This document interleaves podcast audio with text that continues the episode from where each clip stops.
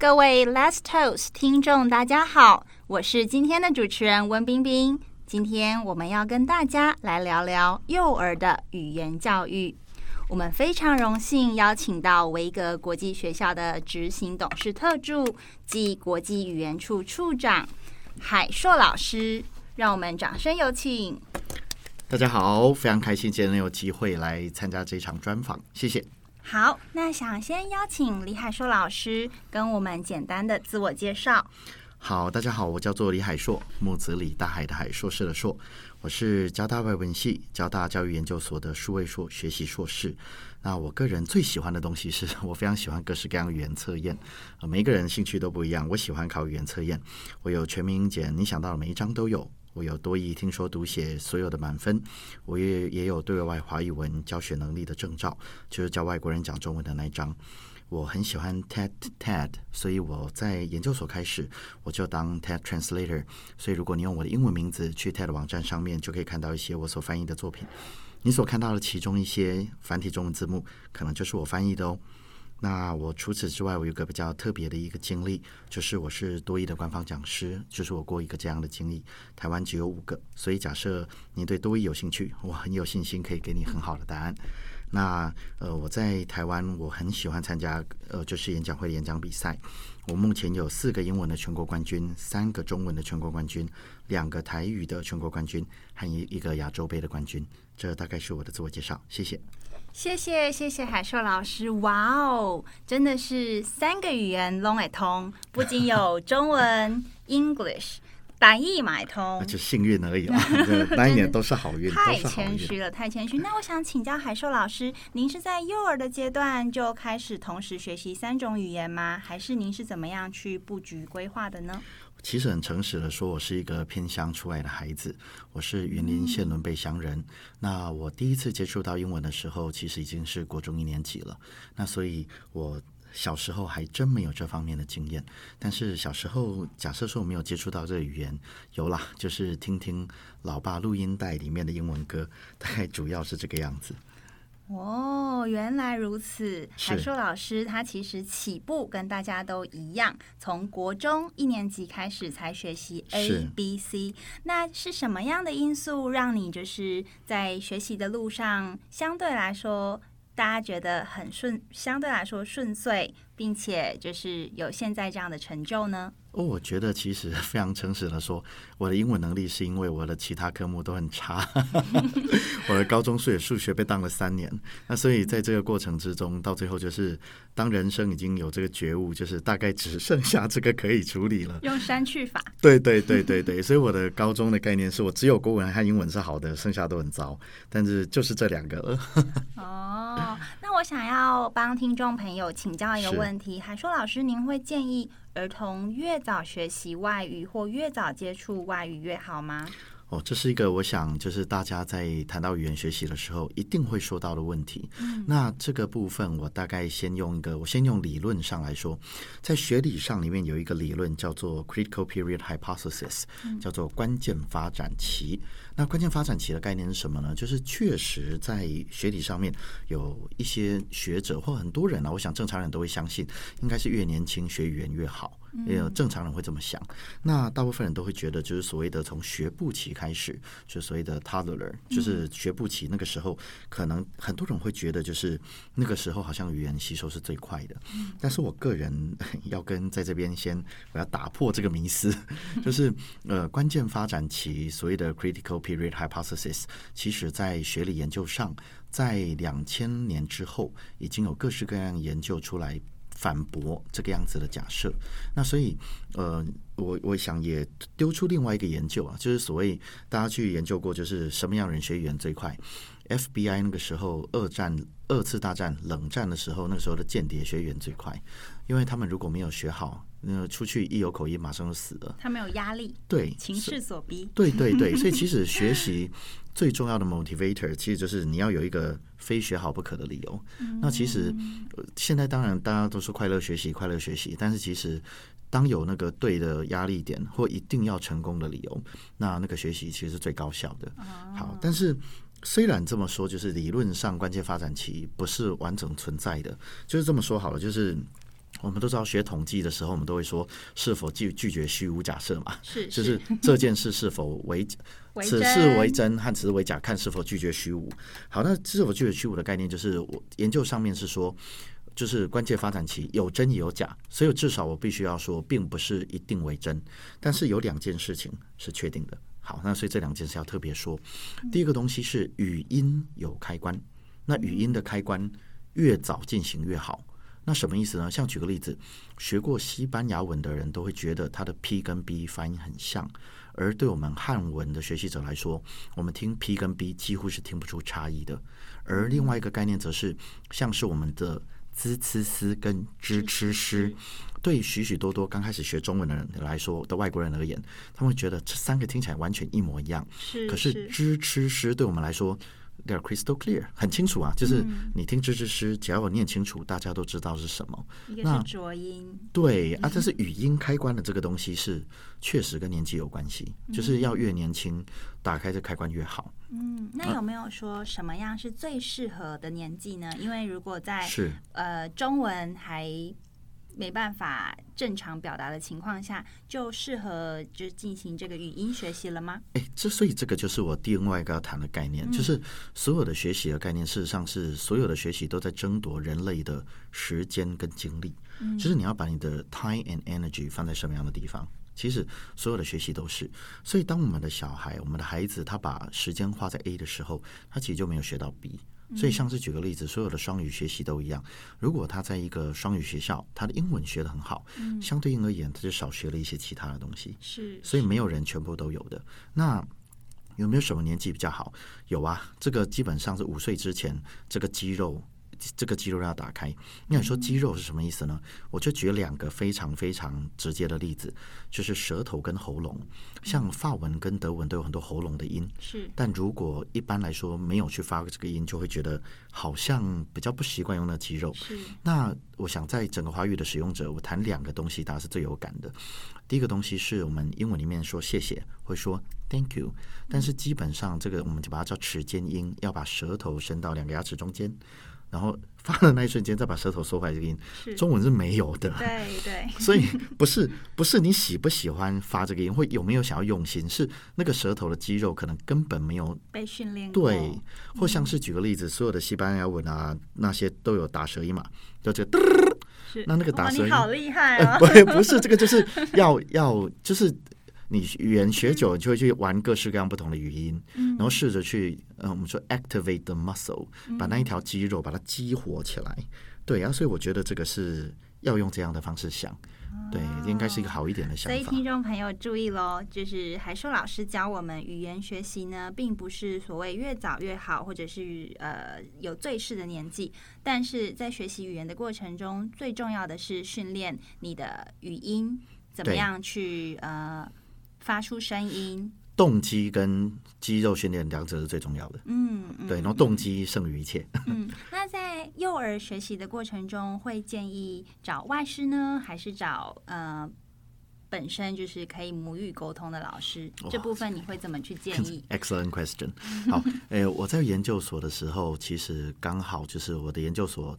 的研二，我那时候去修了英语教学研究所的课，我的 term paper 刚好是写这个主题。哇哦！对，因为呃，为什么写那个主题？有一个很简单原因，是因为我一直觉得很不公平，就是所谓的 local teacher 跟 native teacher，就是 local teacher 很多时候教的更好，可是他们的所受到尊重跟待遇永远都比 native teacher 更差。那所以那个时候，其实我就以一个，就是因为我是数位所的嘛，那我数位所修英教所的课。我就我 term paper 就做这个，然后我那时候就就说我的最后的结尾就是我希望可以用这样的东西，就是把我们 local teacher 尊严找回来。那呃，我那时候做的是一个 meta data research。那所谓的 meta data research 就是我们读非常极为大量的研究成果，然后读完了之后去分析它研究成果大概是往哪个方向走，所以做归类做 categorize 这样。那那时候得到一个很重要的结论，就是呃 local teachers 跟 native teachers 各擅胜场。那为什么呢？假设今天我问说，你中文的的文法是什么？我们大概没有办法清楚的说出的的文法是什么，但是我知道怎么用的。那所以 native teacher 在教文法上面一定是比较差的，因为它是 acquisition，它不是 learn，它是习得而不是学习。这两个不一样。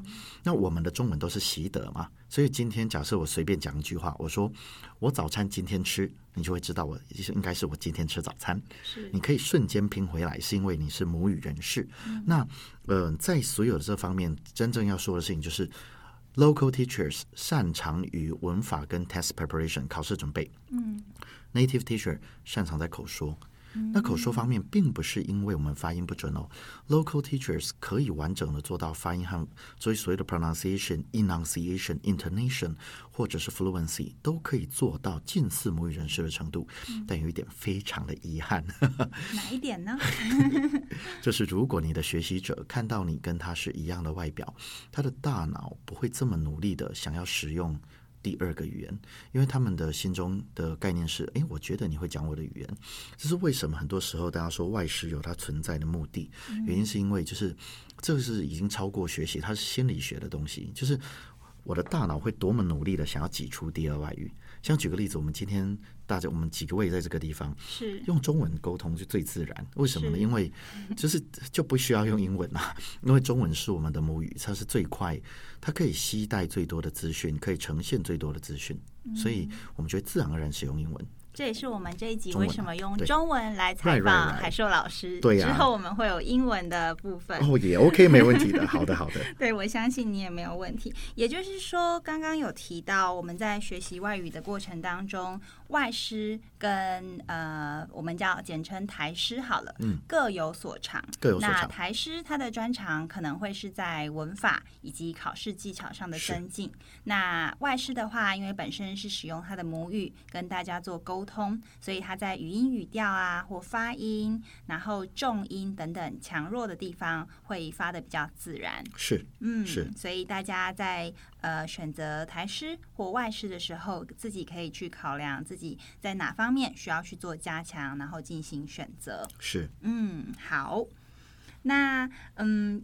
在学习的过程中，因为台湾在二零三零年要推双语政策，所以很多的父母会想要加强孩子的外语能力，特别是英语这一块。是。那如果孩子的父母本身不具备外语能力，您会提供什么样的建议，帮助孩子在外语学习的过程中更加顺遂呢？好的，哎，非常感谢提出这个问题，因为这个问题其实是我我很希望台湾的整个社会都可以。去聆听的一个资讯，就是，嗯，整个华人的社会对于英文这件事不好这件事，它是有很严重的焦虑感的。可是这么说好了，就是英文不好，也有很多人活得很好啊。是，所以，所以就是，呃，英文好并不能够表彰完成的成功。所以就是，呃，不要，首先是不要有英文不好的焦虑。然后再第二个状况是，呃，我我认为父母跟孩子最重要的责任是提供安全感。还有就是提供依附的环境，所以父母就不是老师嘛。这样的我会说，这亲子教育当然很重要。但这么说好了，我们古人中说“易子而教”啊，“易子而教”的概念就是爸妈的教法，爸妈最重要就是身教。那你说爸妈真的要教，那个尺寸实在是太难拿捏。所以我我反正要说的事情是，就是永远不要觉得说外语教育是父母的责任，因为呃，我我这么说好了，就是家庭教育里面有很多环，但外语教育应该不是家庭教育的一部分。嗯，啊，所以呃，我想先说的事情是，如果您是不具有外语能力的父母，那就是不用去想这件事。然后我也可以说，就是我在我的家中，我不会跟我的小孩说英文。为什么呢？我的小孩已经在学校说英文了，因为小孩上就是国际学校嘛。那所以小孩学校英文已经讲很多了。那我的幼儿园，我也没有选全美幼儿园哦，我幼儿园选了一个讲台语的幼儿园。那你会觉得好酷哦！对对对，我这样形容 想台湾有这种有有有有，就是 他是讲台语的，就是他的那个一般幼儿园就是上英文的那个课程，他拿去上台语。那你会想说，哎，那你为什么选这种幼儿园呢？呃，我因为工作忙的原因，所以就是大部分的时间主要照护者其实是我的父母，还有我的老婆。我的父母他们台语是他们很主要的语言，所以我觉得就是。这个事实上就彰显我的概念，就是让我的孩子直接去听主要照护者所使用的语言，来建立他的心灵安全感。我觉得这个对孩子而言是最重要的。不过呢，还是要回答这个问题嘛，是，就是很多父母还是希望还是想建构能再更好。对对对，好，那在建构环境这件事上面，我我觉得可以先说一件事，就是台湾的不同语言在学习的环境上面，事实上是有很大的差距。那台湾最适合学的两个语言，就是环境实在是好到吓死人，就日文跟英文。而且就是其实台湾的呃，就是。日英文环境，台湾的环境跟美国这样超像的啊，就是非常非常非常像，很多地方都很像。我们事实上是一个 被美国化 （Americanized） 的一个国家，非常美国化。那所以你要在台湾接触到美美文和日文的资讯，都过于容易，太容易了。尤其哦，你哪要讲台语？台语来的日文有关的字，我告贼啦，三千多个字。对啊，对哦，所以三文，所以很简单，但是就是这是很推荐的。那假设你要在家里面建构，我就给三个建议。好，第一个建议是建构兴趣要大于建构知识，也就是说带他做他有兴趣的事。就是他对什么东西有兴趣了，他一定，例如说有人喜欢唱歌，有人喜欢打电动。我这么讲好了，就是我认识很多日文超强的，都是因为 要打日文电动，然后实在是看漫画，对，那实在没办法，所以是只好把日文学会了。可就是兴趣这件事，才能达到一个语言非常非常重要的东西，就是呃持续的大量吸入，就是摄入，就是 continuous，然后 massive input。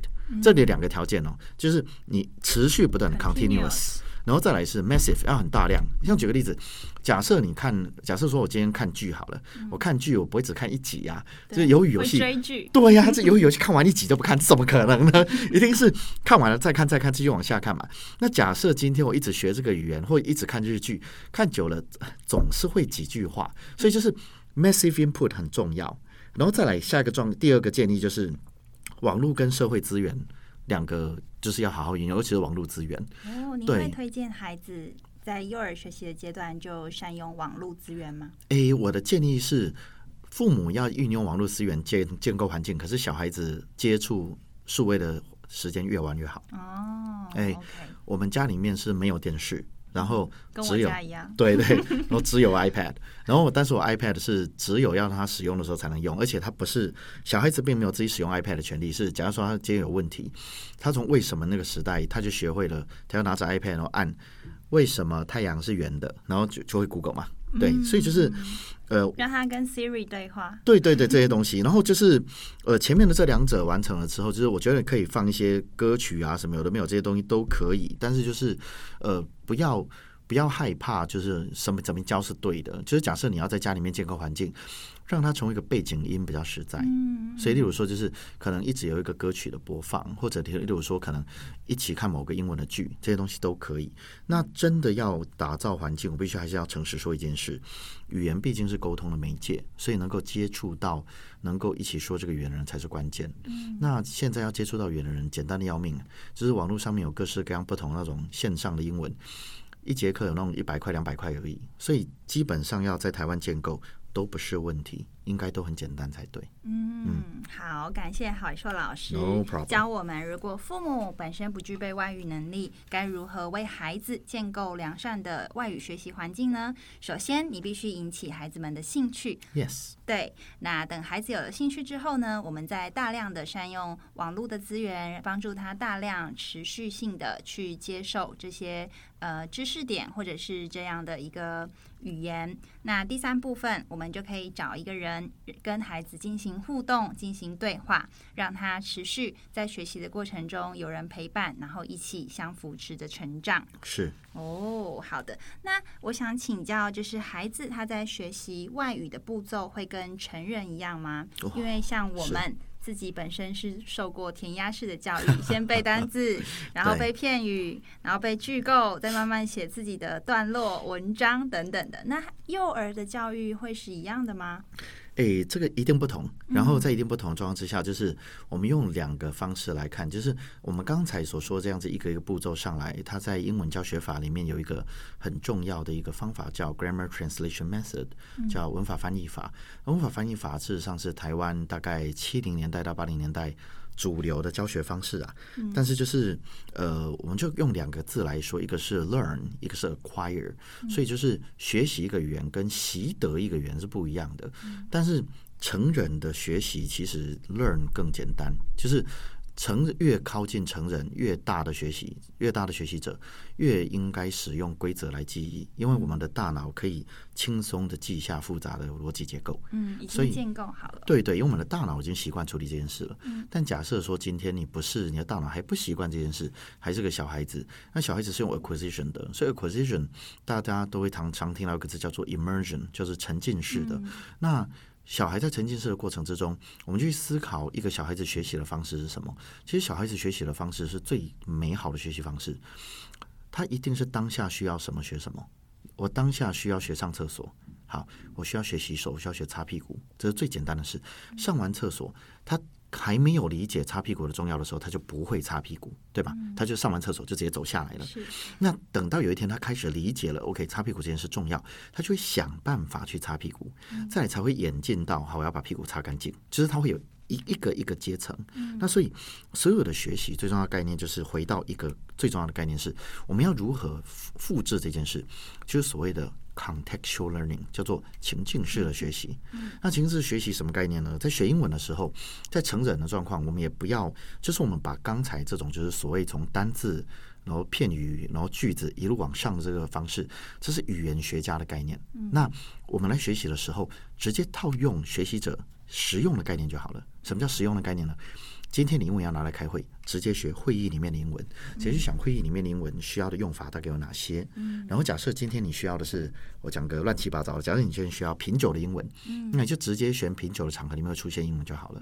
因为每开车或学做菜都是一样的，让它融入环境。对，因为那个环境里面所有使用的字、使用的词、使用的表达方式，通通都不一样。所以直接选那样的一个场域，然后马上可以用上，这就是幼儿的学习方法。哦，那幼儿的学习方法是最好的，因为它的最重要的事情是学习这件事要谈 retention，所以不是你学了而已，就要看这个东西在脑袋里面留得了多久。嗯，那刚刚所谓这种 contextual 学了之后马上用的方式 retention 是最好的。嗯，对啊，所以一定要应该是这么说。大人的学习方法已经放下了小孩学习的方法，因为我们的世界是如此被规则宰制着。那我的建议就是，让我们都放下这些成人的社会给我们的心理枷锁，让我们。重新回到小孩的观点，yes，这样学习是最好的。哇哦，感谢海硕老师的分享，听起来这样子的教育模式在现阶段还是有很多老师需要一起去推进、一起去学习的。是。那想针对这样子的学习情境或者是学习规划。您有没有发现台湾的儿童在学习外语时有遇到哪些困难？然后您可以针对这样的情况给予不管是我们的父母，还是学校的老师，甚至是孩童的本身一些建议呢？呃，我觉得最重要的建议其实是父母要可以放手啊。我觉得父母没有放手，才是最严重的问题。我自己在就是学校工作了这么多年，我觉得最大的问题其实是。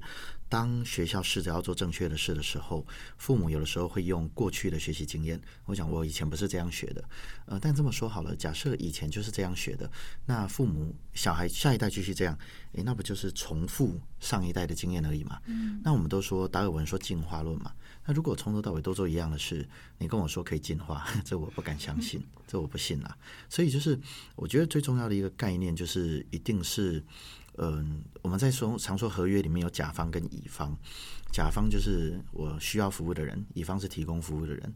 我认为最重要的事情是父母要当好甲方，然后找到好乙方。嗯，好的甲方就是真的找到一个好的教育机构之后，真正的信任他，然后不要去插手。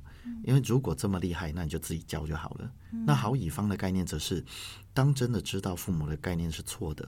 好乙方并不是从头到尾就说父母要什么我就给什么，那是不对的。如果这样子的话，那就没有教育的专业嘛。所以我觉得最重要的事情是，呃，当代我所见到的现在的教育场域，有非常多的机构都能做得真的很有特色，而且很好。真正需要做到的是，好甲方跟好乙方，请各自扮演好彼此的角色。嗯嗯，并并且做到良善的搭配。是是是需要这样的。